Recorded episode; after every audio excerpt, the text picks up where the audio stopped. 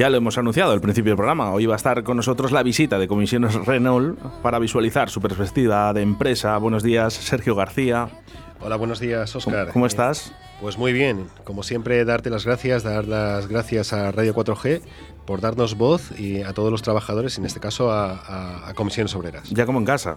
Sí, prácticamente. Raúl Ferrero, buenos días. Eh, no, te oímos, eh, ha habido un problema ahí con tu micro. Bueno, no pasa nada, ahora te lo soluciona Víctor. Eh, Javier Barrero, buenos días. Barreiro, Barreiro, Barreiro, Barreiro. Bueno, me han, ¿Cómo, estás? Me han apuntado mal, Barreiro. Bueno, aquí ya, ahora lo cambiamos. ¿eh? bueno, lo primero, ¿cómo veis desde comisiones obreras el sector del auto y en particular las factorías de Renault?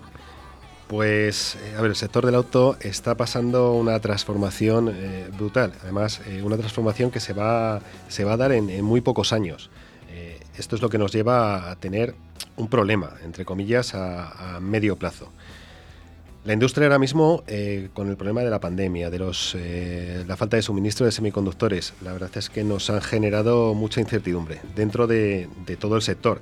Eh, podemos hablar de Ford, de SEAT y particularmente eh, también las factorías de, Renault, que como no puede ser de otra manera, pues no se iba a librar de, esta, de este problema. ¿Cómo están las factorías de Renault en España? Pues llevamos un año complicado. Complicado eh, porque en Valladolid, curiosamente, ya lo dijimos otra vez, tenemos una gran demanda de, del producto que estamos fabricando, que es, que es el Capture. La demanda existe. Eh, lo que nos falta es eh, el semiconductor, eh, piezas que traen semiconductores que no, que no nos están llegando y está haciendo parar la producción y, esto nos está generando pues, pues toda la incertidumbre y los problemas que, va arrastrando. Si hablamos de Palencia, el problema también, ya el Megan y el Cadyar están llegando a su final de vida y tenemos que esperar a que llegue el nuevo proyecto el Austral, que ya lo han, ha salido en, en, prensa, un coche que va a ser muy bonito, pero que empezará a comercializarse prácticamente a partir de 2023. Eh, esperemos que se pueda adelantar y sea octubre, noviembre, diciembre cuando podamos ya empezar a, fabricar y demos un poquito de oxígeno a, la factoría de Palencia. Y luego tenemos motores, que motores es eh, una factoría que hace motores de combustión que tiene que transformarse también hacia, hacia una producción del HR12, que es el motor híbrido eh, y luego con sus evoluciones, el HR16 y el 18, y bueno, tenemos que adaptarnos, pero por ahora nuestros productos son eh, los motores de combustión, que es con los que tenemos que tirar. Eh, hace muy poquito tiempo salía una noticia que decía que Mitsubishi va a fabricar el modelo de la gama SX. ¿Qué de cierto en esto? totalmente real, sí. en el convenio colectivo que firmamos ya hace un año, eh, ya se, se, dijo y se pactó que se traería un nuevo producto para, para Valladolid. La verdad es que para Valladolid es una gran noticia porque ya no vamos a depender solamente de un producto, que es, que es el Capture, que sí que está saliendo bien, pero siempre depender de un solo producto tiene, tiene riesgos. El traer este coche, que eh, es un Mitsubishi, la primera vez que la factoría de Renault va a fabricar un coche de otra marca, aunque estamos todos dentro del grupo, eh, es un coche que tiene la plataforma del Capture. Creo que va a tener buen tirón junto con el Captur, va a complementar y esperemos que eso nos proporcione pues un tercer turno en la, en la factoría de, montaje de, Valladolid. Eh, a la vez la repercusión que tiene es que la factoría de carrocerías también va a tener más, eh, más trabajo y lógicamente la de motores. Raúl Ferrero, a ver si ahora está todo bien. Buenos días, Oscar. Buenos días, espero que estés bien. Estupendamente. Eh, hablando un poco del, de la SX de Mitsubishi, ¿ya montaban ese motor, el 1500? Sí, bueno, eh, los motores en, los vehículos que tenemos dentro de las factorías que, de Valladolid que tenemos al lado, eh, de tanto Palencia, eh, hacen montan motores que fabricamos en, la factoría. Al final, el tener un vehículo cerca de una factoría donde estás realizando este producto, pues a nosotros nos va a dar más carga de trabajo, evidentemente, ¿no? Eh, recordar un poquito que todo esto es consecuencia de, estos acuerdos que hemos hecho a nivel de, un plan industrial que se ha negociado y como consecuencia de la negociación del convenio colectivo. lo ha dicho Sergio, es la primera vez que se va a fabricar un coche fuera de, lo que es la marca. Eh, quizás es positivo también, o quizás también tiene partes negativas. No. Eh, si te das cuenta, el sector del auto al final creo que inevitablemente va a ir hacia grandes constructores, sobre todo en Europa, porque si no, no se va a sostener. Eh, piensa una cosa, China, que nos lleva muchos kilómetros eh, de adelanto en, el, en, todo el tema del coche eléctrico, tiene grandes empresas. Geely, por ejemplo, multiplica por tres la capacidad de Renault. entonces, y esto es una cosa mía, ¿eh? no, no tengo dónde sustentarme, pero sí que el mercado yo creo que va a tender a hacer... Eh, a ver mm, matrimonios curiosos dentro del sector del auto y posiblemente no tardando mucho. Habéis dicho una palabra, semiconductores. Esto es lo que se habla eh, en las líneas. ¿eh? Aquí todos los trabajadores lo que hablan son semiconductores. Esto es lo que hablan. ¿Creéis que Renault se podía haber adelantado a los acontecimientos? Porque sí que es verdad que otras empresas a lo mejor sí que se han adelantado y a lo mejor no han, no han parado sus fábricas. Eh, bueno, por darte una respuesta, difícilmente, porque los, eh, por ejemplo, SEAT ha elegido construir los vehículos y no instalar este tipo de chips, estas unidades de control, hacerlo posteriormente en los talleres, en la postventa. Renault ha tomado la decisión de no hacerlo. Estos semiconductores realmente es lo que llamamos en la calle chips y van montados en las centralitas que nos impactan las de 5G y 6G las de la comunicación del vehículo. Y a nosotros, por las decisiones de la marca, mm, nuestra decisión es no producir vehículos incompletos. ¿no? Entonces, difícilmente estamos todo el sector del automóvil en la misma circunstancia. Sergio. Eh, eh, a ver, no es el sector del auto solamente, si es que hemos visto que está afectando a todos los productos que llevan este, este tipo de, componentes. Eh, el decir que si nos pudiéramos haber adelantado y haber sido más previsores, incluso siendo previsores, una crisis de semiconductores que dura prácticamente ya eh, nueve meses, diez meses, es muy difícil de, sostener. En este caso, eh, creo que Renault, eh, sin hacer las cosas todo lo bien que debería hacer, no podemos echarle toda la culpa de, estos parones porque, porque no la tiene. Porque realmente, ya te digo, es todo el sector el que está sufriendo las consecuencias de, esta falta de suministros y de semiconductores. Que como ya he dicho más veces, mm, a lo mejor el problema lo podríamos haber arreglado hace 10 años, 20 años cuando toda la producción que se hacía o toda la tecnología se llevó al sudeste asiático. Por la mano de obra, por los componentes, porque todo era más fácil, pero claro, las consecuencias las estamos pagando ahora. Algo que salía barato, ahora nos estamos dando cuenta que es muy caro. ¿Qué es lo que tenemos que hacer? Aprender de esta situación. O sea, los políticos, que esto sí que hablamos de política, tienen que aprender de esta situación, y las multinacionales. Eh, tanto las eh, americanas como las europeas, que fuimos eh, tuvimos la tendencia esta de decir, venga, mm, todo que nos lo hagan en, estos sitios, que la mano de obra es muy barata, que las condiciones laborales son inexistentes, eso sale caro. Y ahora mismo está saliendo muy caro. al igual, ¿eh? semiconductores, pero también entre la, entre la población hablamos de los coches eléctricos, ¿no? Sí que me gustaría incluso reflejarnos en Renault, ¿no? que, queremos hablar de Renault. ¿Cómo veis el futuro del coche eléctrico? Nosotros en el coche eléctrico eh, lo vemos lejano en el sentido de que, bueno, eh, la línea que se ha marcado es 2030, eh, meter, digamos, todo lo que es la, gama electrificada. En la factoría donde estamos en, motores hay una cierta preocupación, porque hacemos motores de combustión, el tener un motor de combustión tiene que plantear a la dirección de la empresa buscar eh, carga de trabajo que sea compatible con el coche que voy a ver en un futuro. Entonces, a nivel eh, de coche eléctrico, pues hay ese, ese, ese desconcierto, ¿no? Eh, también por redondear, pues es un tema en cierta medida impuesta por la normativa, ¿no? Es decir, el fabricante tampoco eh, surge de una gran petición y una gran demanda de nuestros clientes, sino más bien de una imposición de medidas medioambientales que vienen desde Europa, ¿no? Esto sí que tenemos que hacer la mención porque verdaderamente se está imponiendo desde arriba un modelo de mercado que no es el que demandan nuestros clientes generalistas, ¿no? si el día de mañana eh, los vehículos en vez de ser combustión, de diésel o de gasolina, sean el 80, el 90% eléctricos, eh, dentro de 30 o 40 o 50 años, eh, ¿qué va a pasar con esas baterías? Mm, tenemos muchos problemas. El primero de todo, el suministro de esa energía. ¿no? Verdaderamente, o sea, la capacidad de carga de estos vehículos, si lo pusiéramos todo mañana mismo en nuestras casas a recargar, tendríamos un grave problema con las acometidas. ¿no? Eh, con el suministro de esa cantidad tan brutal de energía necesaria para poner todo un edificio, un bloque de edificio donde podamos vivir cualquiera de nosotros en Valladolid, a recargar todos esos vehículos por la noche. ¿no? Multiplica por toda España. Es, un, es una pasada.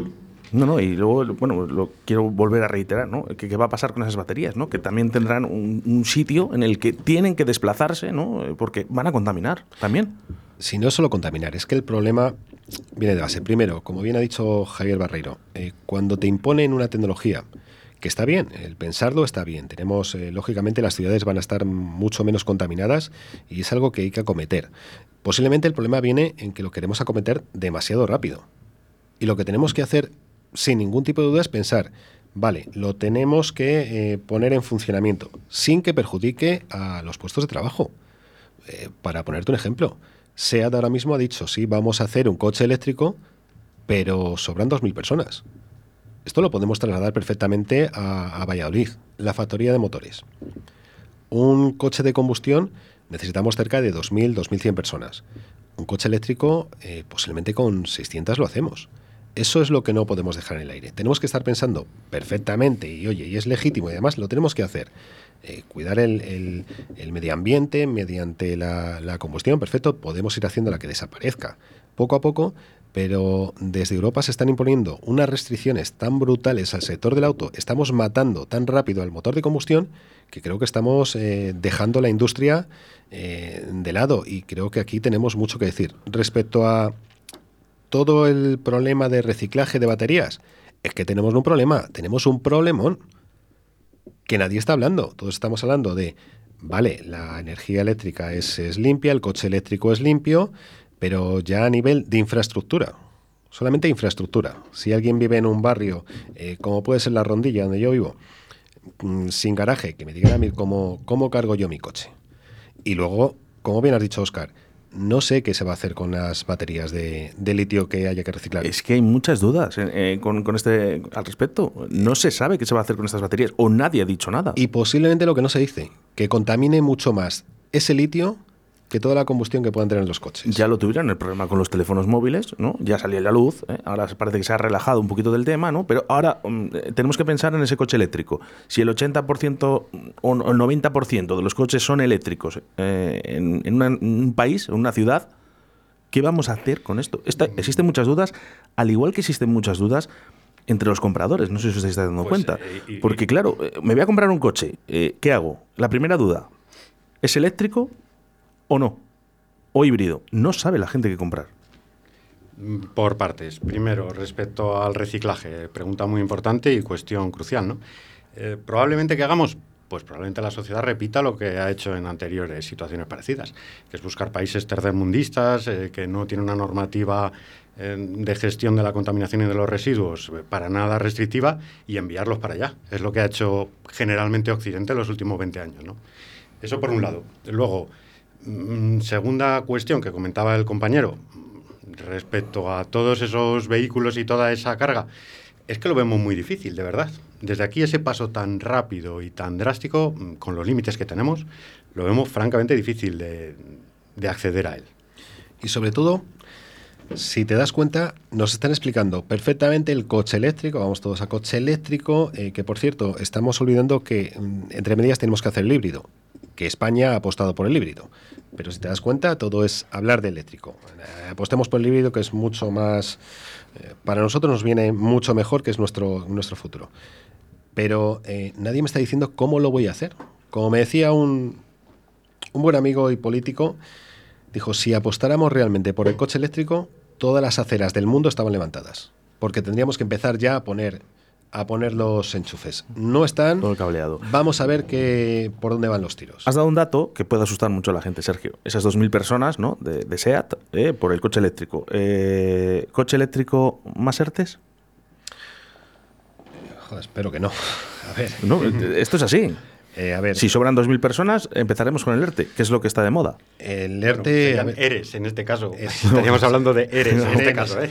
que la cosa difícil. A ver, eh, el ERTE, que es una herramienta que nos proporciona el Estatuto de los Trabajadores eh, para, sostener el empleo, lo hemos vivido perfectamente en la pandemia. ¿no? La pandemia, si no hubiera sido por la medida que se tomó de, los ERTES, hubieran desaparecido eh, miles y miles y miles de empleos. Por lo tanto, es una herramienta que bien utilizada eh, es necesaria. ¿no? En Renault, que ya vamos por el tercero, que no es aquí en, Castilla y León, vamos por el tercer ERTE, es que es una herramienta que si no tienes unos productos con los que puedas fabricar el coche, eh, la otra medida es el despido. Eh, por lo tanto, eh, puede ser una buena herramienta. sí que se dice por ahí, joder, si no se firman los ERTES, no, a ver. Comisiones no puede firmar un no ERTE, o sea, no firmar el ERTE. Quiero decir, el ERTE Renault ya lo tiene, como cualquier empresa, lo tiene asignado, con unas condiciones, que son al 70% del salario, evitando, o sea, eh, eh, con la parte proporcional de vacaciones eh, y de pagas extraordinarias afectadas. ¿Qué es lo que hacemos cuando firmamos un ERTE? En Renault, es mejorarlo, es mejorarlo. Todo lo demás es que es mentira. Y hemos oído muchas mentiras en las naves porque la gente al final se equivoca, le llega un mensaje. No, la negociación de un ERTE es para mejorarlo. Si no se mejora, pues nosotros, eh, al final, la empresa no nos llamaría. Si simplemente con que vaya a la administración, solicite un ERTE para 7.500 personas por falta de suministro, lo tiene concedido. Vamos a pensar en positivo porque esto estamos, hablando de, futuro, ¿eh? pero el presente es que es verdad que ahora mismo sí que están afectando los ERTES aquí en Renault. A ver, está afectando y 2022 eh, ya auguro. Palencia lo va a pasar regular. Valladolid no tiene que pasarlo mal. esperemos que todo el problema de semiconductores que parece parece que los meses venideros, abril, mayo, ya puede haber una, una buena, un buen suministro, es lo que nos comentan. tampoco podemos asegurarlo al 100%, pero parece que en abril, mayo el suministro ya va a ser bastante constante eh, y podremos empezar a ver un futuro claro, incluso ver un tercer turno en, en montaje Valladolid y lo que va a implicar, lógicamente, a, a las factorías de carrocería y de motores. Pero vuelvo a decir, el ERTE que hemos firmado que nos está salvando de, despidos y que, por cierto, hemos mejorado. Hemos mejorado mucho en las condiciones.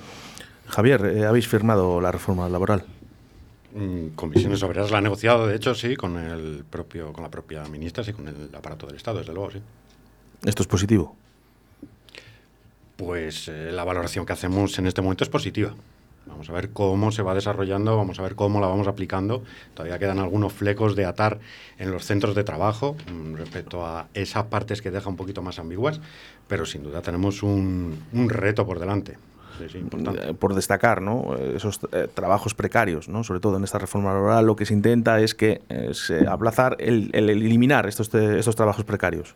Nosotros vemos, por ejemplo, que eh, lo que trata la reforma laboral es eliminar precisamente que haya esa eh, temporalidad que una persona que, accede a, los puestos de trabajo, que, al final tú tienes que tener un proyecto de vida y, ven que el, eh, hecho de estar constantemente pues teniendo un contrato eventual, luego vas al paro, al final no tienes una estabilidad, ¿no?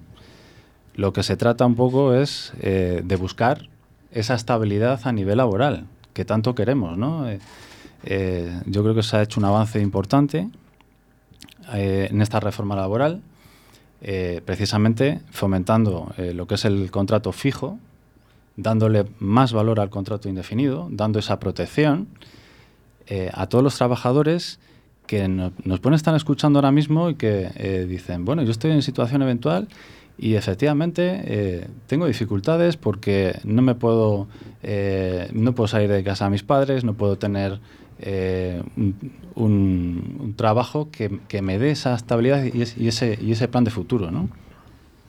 Sergio. Mira, la reforma laboral, como bien ha dicho la ministra Yolanda Díaz y, y Unai Sordo, nuestro secretario general, ¿podría haber sido mejor? Sí. ¿Podríamos haber intentado derogarla toda, toda la reforma? Sí, pero si la derogas, eh, corremos el riesgo de que cuando entre un gobierno, otro gobierno, eh, con otras siglas, eh, te lo deroguen ellos. Tenemos que llegar, al menos en, política, a ser un poquito serios y hacer algo que sea duradero. Y en este caso se ataca a un problema que tenemos en toda España y en todos los sectores, que es la eventualidad, que es la interinidad, los contratos interinos. Es el, no te dar, como decía bien Raúl, esa seguridad de poder generar un proyecto de vida. Y un proyecto de vida te lo da una seguridad, un contrato indefinido. Es verdad que, vuelvo a decir, que podría haber sido mejor. Bueno, en algunos aspectos, pues lógicamente, hay algunos partidos políticos y algunos sindicatos que eh, donde más lo están reflejando es en la indemnización. Eh, como dijo Yolanda Díaz, que se ha hecho una reforma laboral para generar empleo, no para destruir empleo. Por lo tanto, pensemos un poquito en positivo. Y hablando de, la, de las indemnizaciones que se han subido, ejemplo, un eventual tiene 12 días por año trabajado si ese contrato eventual lo estamos transformando en indefinido, estamos haciendo que ese contrato, en caso de despido, sean 33 días por año trabajado. Por lo tanto, sí que se sube la indemnización. Pero vuelvo a decir, eh, el problema no tiene que ser de indemnización. Lo que tenemos que generar en España es empleo de calidad. Empleo de calidad y empleo estable, que es lo que necesita la gente joven. No podemos estar con un 26% de gente joven en el paro. Ayer eh, Unai Hernández, eh, delegado general de CGT, en estos mismos micrófonos eh, de Radio 4G, nos dijo que ellos no habían firmado esa reforma laboral. ¿Cómo es la relación entre sindicatos? Y no solo me quiero centrar en CGT, que sé que no ha firmado esa reforma. Em, a ver, los sindicatos, yo tengo muchísimo respeto a todas las siglas, a todos los sindicatos, porque, mira, honestamente, la labor que hacen todos los sindicatos, independientemente de, del posicionamiento político, color que tengan, es una labor, primero, poco agradecida, eh, muy laboriosa, son muchas horas las que se echan dentro del sindicato, mañana, tarde, eh, que no se ve y que la sociedad además tampoco te, la, te lo agradece. Eh, pero bueno, esto lo, asumimos, ¿no? Yo, la relación que tenemos con el resto de sindicatos, lógicamente, con nuestras diferencias, siempre es buena. Yo, desde Comisiones Obreras, sabemos perfectamente quién es el que nos, eh, como, entre comillas, el enemigo. Todo lo demás son eh, rivales, aliados, pero al final todos los sindicatos tenemos la, misma intención, el mismo objetivo, que es mejorar las condiciones de, los trabajadores, de los compañeros. Por lo tanto, jamás voy a ver a un sindicato como el enemigo. Lo que me encantaría que tuviéramos entendimiento, que es... Claro, es que ahí está, ahí está la clave. Sergio, eh, no podemos ver al enemigo a, un sindicato que no quiere firmar. Eh, ellos son legítimamente... Porque se puede valorar. Claro, ellos... A ver, las decisiones que tome cada organización, que es legítimo. O sea, unos pueden firmar, unos pueden estar a favor del convenio colectivo, otros no. Eh, con respeto, absolutamente con respeto. El que no lo firma tiene tal respeto por parte de comisiones como el que lo firma, como el que no lo firma. Da igual. Lo importante es que nos entendamos. Sí que es verdad que en estos eh, cuatro últimos años en Renault hemos vivido momentos tensos entre sindicatos. Mm, que el que el único que salía beneficiado es la empresa. ¿eh? Claro, es que no debería. Es que si pasamos, eh, vosotros que estáis por las líneas, Raúl, que yo sé que como compañero siempre está por las líneas, un chaval que trabaja estupendamente bien a sus compañeros, si preguntáis a uno por uno qué es lo que quieren, los trabajadores, creerme que el 99,9% quiere lo mismo. Quiere una estabilidad, quiere su sueldo a final de mes, quiere eh, sus vacaciones, quiere que no le fastidien esas horas, eh, que le meten alguna vez esas horas extras. Mm, son cosas coherentes. Y lo que menos le importa es si entre X sindicato y X sindicato se llevan mal. Queda lo mismo. Y si le preguntamos a un chaval, eh, o a un chico, o a una chica que está trabajando en Renault con un, con un eventual, ¿no? con, un, con un contrato eventual, lo único que le preocupa es quedarse indefinido. Entonces, si preguntamos uno por uno a todos los trabajadores de Renault, estoy convencido que el 99,9% me vuelvo a reiterar, pide lo mismo. ¿Por qué los sindicatos no tenéis esa conexión. A ver, hay conexión, pero también, como te decía antes, han sido cuatro años duros. Y yo, eh, lógicamente, respetando todas las decisiones de todos los compañeros del resto de sindicatos, lo que sí que tengo que pedir son responsabilidades. Eh, hace tres años, eh, CGT, UGT y, el, sindicato de los mandos, SCP, decidieron dejar fuera a comisiones obreras de los órganos. Perfecto. No se puede dejar a un sindicato fuera, sea la sigla que sea. Mm, a nosotros nos dejaron fuera. Que lo respetamos. Nosotros, eh, como sección sindical, sabemos trabajar. Lo que sí que tengo la obligación de pedirles, porque son representantes de los trabajadores, es responsabilidad, que hagan bien ese trabajo. Y aquí tienen a comisiones para apoyarlo. Y eso lo dijimos desde el primer momento. Lo que no podemos hacer, y es lo que no podemos permitir, y es lo que nos hemos hartado de decir, es que el Comité de Empresa de Valladolid lo hemos matado. Lo hemos matado con la presidencia de CGT, con la Secretaría de UGT, joder, le hemos matado. Y eso solamente perjudica a los trabajadores. Por eso sí que nos hemos puesto mucha énfasis en hagamos trabajar al comité de empresa, que es el que nos representa, es el máximo órgano de representación de los trabajadores. ¿Qué es lo que hemos tenido que hacer comisiones obreras? Trabajar como sección sindical, que llevamos muchos años, que sabemos cómo lo tenemos que hacer, pero la fuerza que tendríamos como comité la hemos perdido, pues joder, por desde nuestro punto de vista, por una mala gestión y una mm, equivocación al ver al enemigo eh, a comisiones obreras. No, el enemigo son otros. Y tiene sigla y tiene rombo. Yo ya te digo, no me gusta esa palabra entre sindicatos, eh, enemigo. Yo creo que, que, la gente que esté escuchando en estos momentos eh, sabe lo que estamos hablando. Los trabajadores quieren solo una cosa y, ahí tiene que haber un acuerdo. Quiero dejar claro que es que para comisiones te aseguro que cualquier sindicato de cualquier siglas jamás, jamás será el enemigo. Jamás. Y que la empresa también está para ganar. Que también lo quiero dejar claro. Eh, aquí hablamos siempre. No, no, aquí no hay que fastidiar a nadie. ¿no? La empresa también está aquí por algo. ¿eh? Eh, que esto, esto al final no deja de ser una empresa que necesita ganar dinero, lógicamente. Si es que aquí no hay buenos malos. A ver, hay gente que te intenta reducir derechos, pues bueno, es lo que tienes que luchar tú como sindicato. ¿Qué queremos? ¿Que Renault lo gane dinero? Si no gana dinero Renault, te aseguro que lo cierra. y nos vamos todos al paro. ¿Nos interesa? No. no. O sea, tampoco nos equivoquemos. que aquí todos tenemos que ganar. Bueno, vamos con cosas, eh, no sé si positivas, yo creo que sí, pero mm, por si acaso lo valoramos con comisiones obreras. Mm, Raúl, el balance, porque eh, el año pasado se ha firmado un convenio donde Radio 4G ha estado muy involucrado. ¿Qué balance hacéis de ese convenio colectivo que habéis firmado? El balance del convenio colectivo es muy positivo. Eh, hemos conseguido un acuerdo con la carga de trabajo, hemos conseguido pues, unos acuerdos también a nivel salarial. lo que es el 2021 y 2022 hemos conseguido una, una prima eh, de contribución individual, es una paga a mayores que se ha creado. Luego, las medias pagas también eh, se han eh, subido a lo que es una paga media paga real. Al final, estamos en torno a un 2% de, de subida con estos conceptos. ¿no? si miramos hacia atrás, cuando se estaba haciendo esa negociación, pues podíamos estar con eh, con un IPC que, estaba negativo, en, 0,6. ¿no?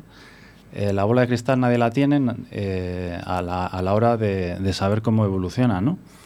Pero bueno, los años venideros, precisamente, pues, pues se ha negociado una subida al IPC, además un incremento del 0,5 más otro 0,5 eh, si se consiguen los objetivos del grupo.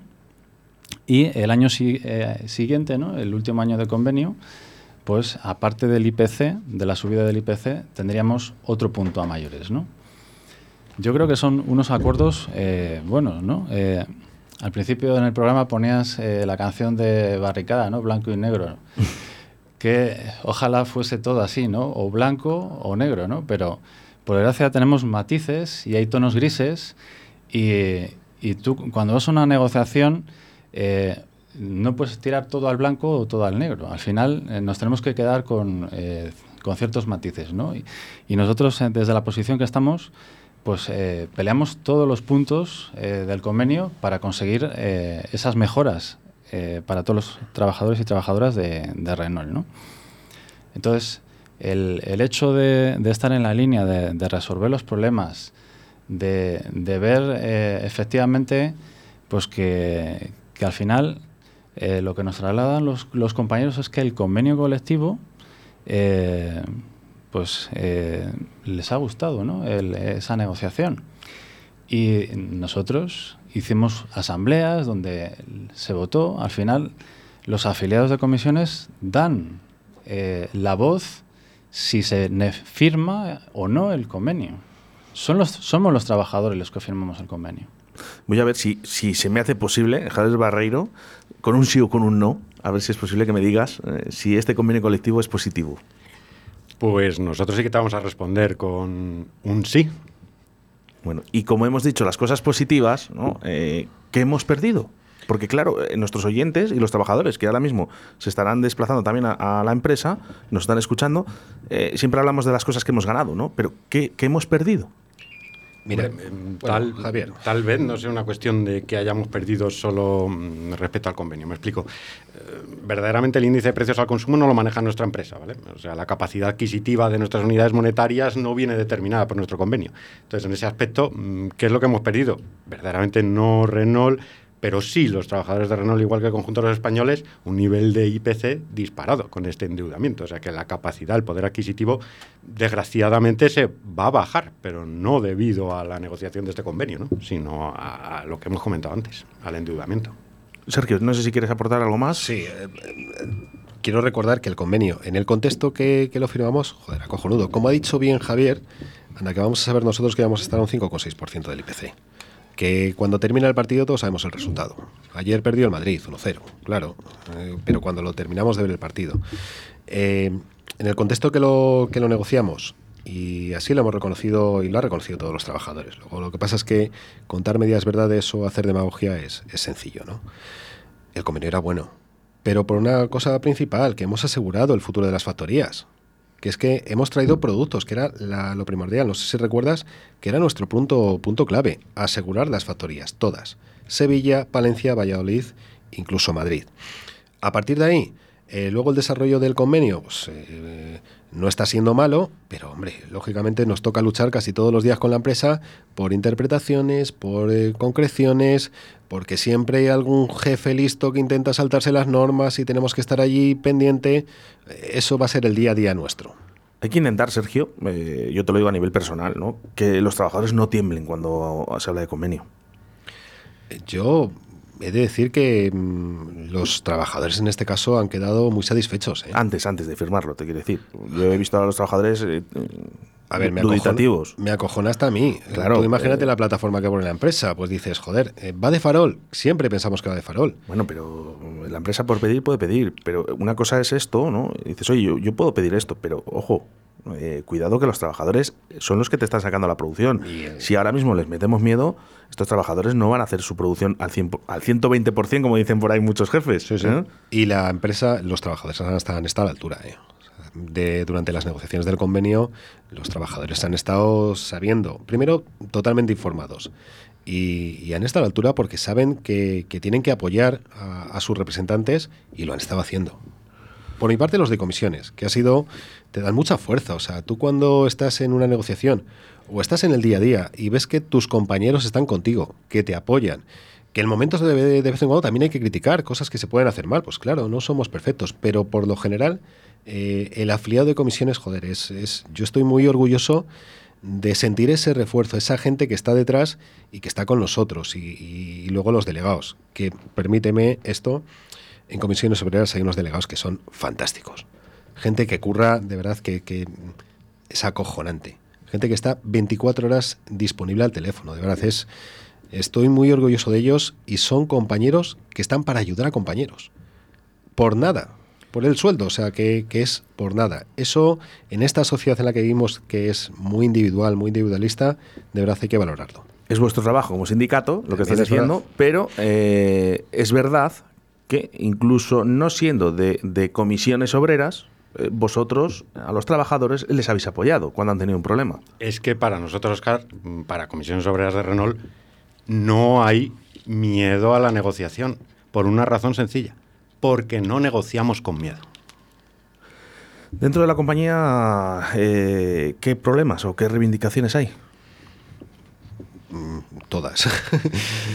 Las reivindicaciones. A ver, ahora mismo eh, no es momento de. Vamos, es momento de reivindicar. Sobre todo, sabes que es el día a día. El día a día es, es agotador. El día, la semana de nóminas, que por cierto, en Renault, y ahora que nos estarán escuchando los directivos, las nóminas son muy complicadas. Muy complicadas, con muchísimos conceptos, índices, cálculos que muchas veces a nosotros se nos hace bola con, con las nóminas porque no las entendemos. Si a esto le sumamos también ahora mismo el ERTE, que también es complicado de entender, eh, pues, pues, son temas complicados. Y luego lo habitual, eh, por desgracia en una empresa tan grande, hay muchas veces que los que tienen mando, lo que los mal denominados jefes, eh, no entienden que tenemos un convenio colectivo, que tenemos unas normas, que tenemos una responsabilidad social como jefes y, tienen detalles que son feos. Y por lo general perjudican al trabajador. El trabajador ya está empezando a ser valiente y está empezando a decir, oye, eh, en cuanto hay un problema, sabemos que tenemos que llamar a los sindicatos, somos nosotros los que tenemos que, bueno, la mayoría de las veces, eh, eh, ponernos delante de ellos porque claro, no queremos exponer nunca a los trabajadores. Es verdad, como decías antes, están los afiliados de comisiones, que por supuesto estamos con ellos, pero si te viene cualquier otro eh, afiliado o sin afiliar, estamos ahí. nuestra obligación es estar con los trabajadores, con absolutamente todos. Entonces el día a día, reivindicaciones, pues ahora mismo que no improvisen, que nos traigan semiconductores de donde puedan, de donde sea, y que no nos hagan parar eh, ningún día más, que es lo que verdaderamente nos interesa. Bueno, ha habido elecciones ¿eh? durante el pasado fin de semana eh, y esto es importante también para una empresa como Renault. sí que me gustaría hablar de Castilla y León, de Renault de Castilla y León. ¿Cómo veis el futuro?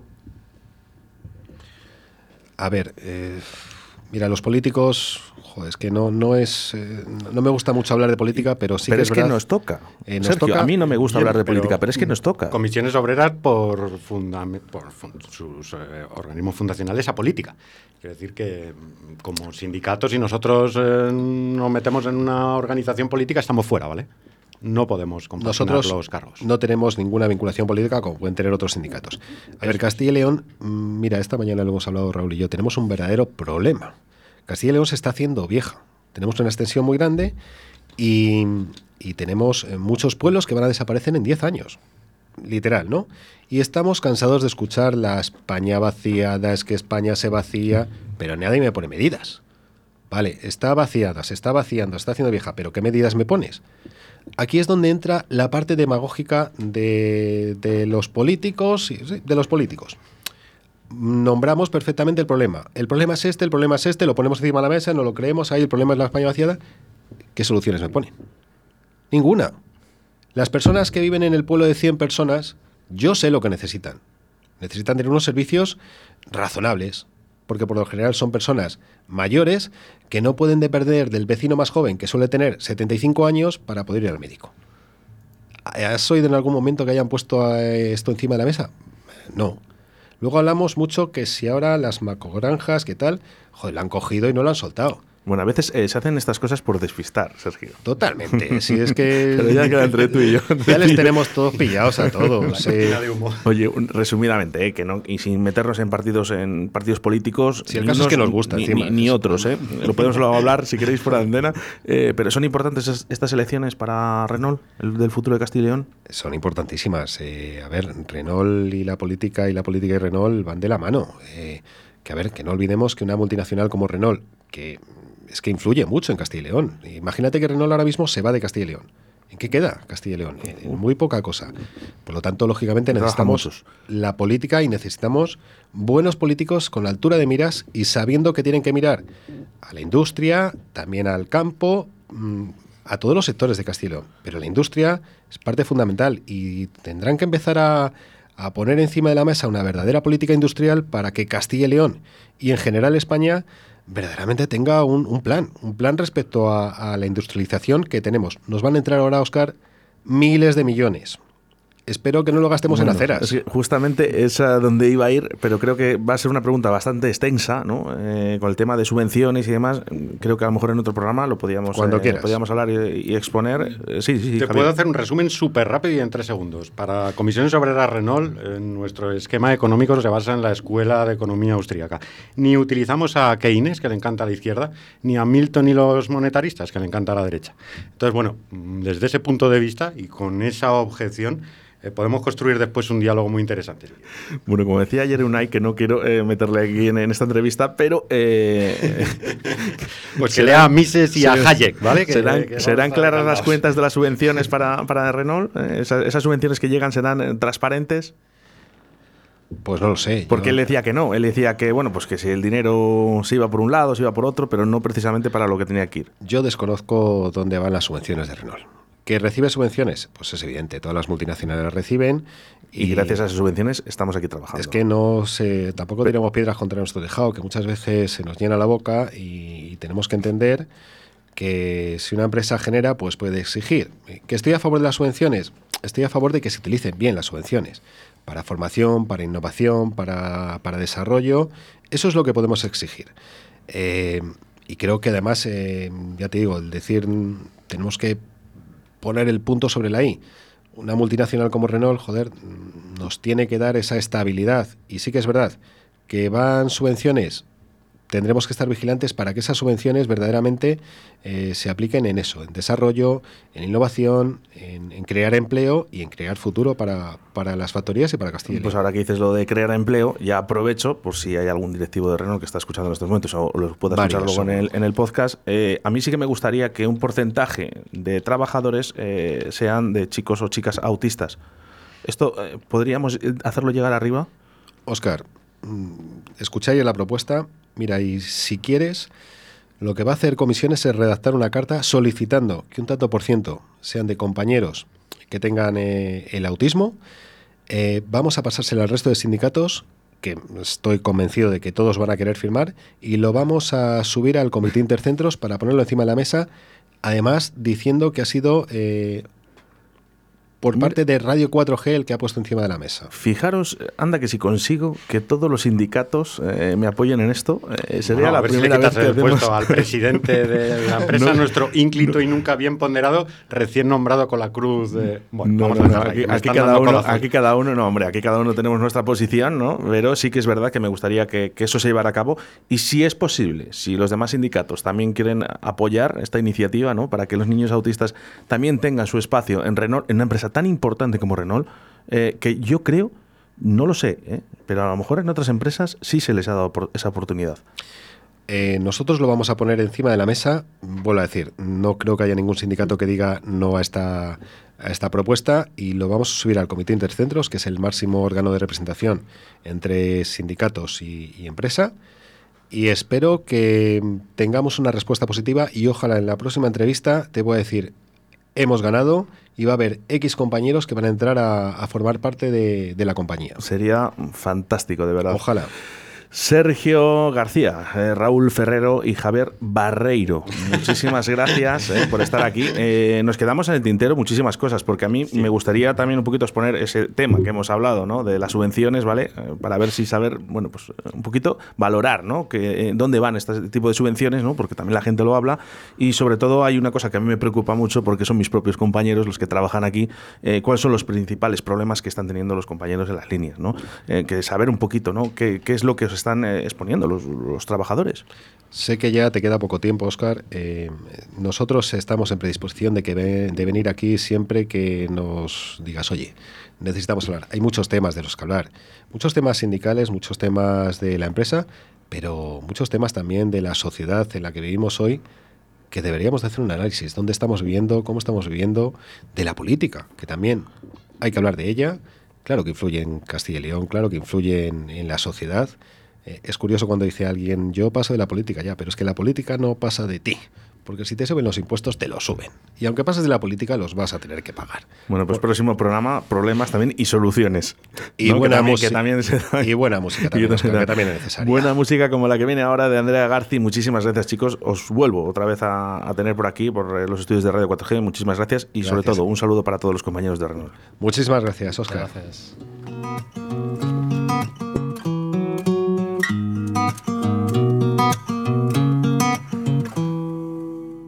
Pretendo descuidar mi corazón. A partir de ahora soy yo la carne de cañón y procuraré no pisarte en los bailes de salón. Reconduciré la estampida de caricias con formol.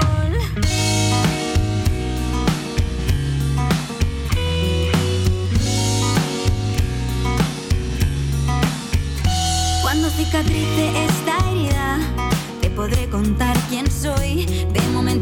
una salida que me aleje de tu olor. Siempre fuimos grandes escapistas, pero ahora escapo yo. No me queda otra alternativa. Esta fue nuestra ocasión. Si prefieres que te mienta, dímelo. No se abrirá la escuchas el dolor, ni los gritos. Desde otra habitación. Fingiré con sangre fría que me alegro por los dos.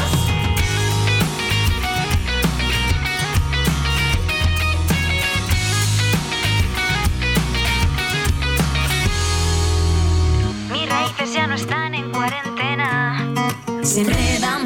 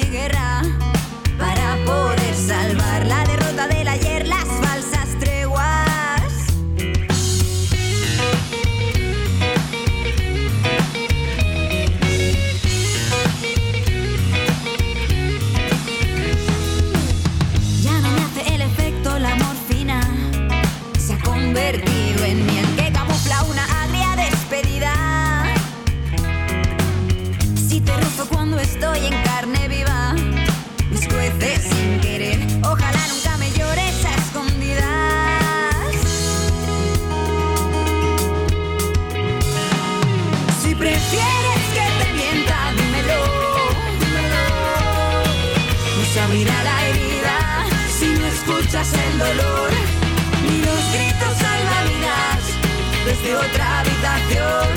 Fingiré con sangre fría que me alegro por los dos. Si prefieres que te mienta, dímelo. No abrirá la herida si no escuchas el dolor ni los gritos salvavidas desde otra habitación. Fingiré con sangre fría que me alegro por los dos.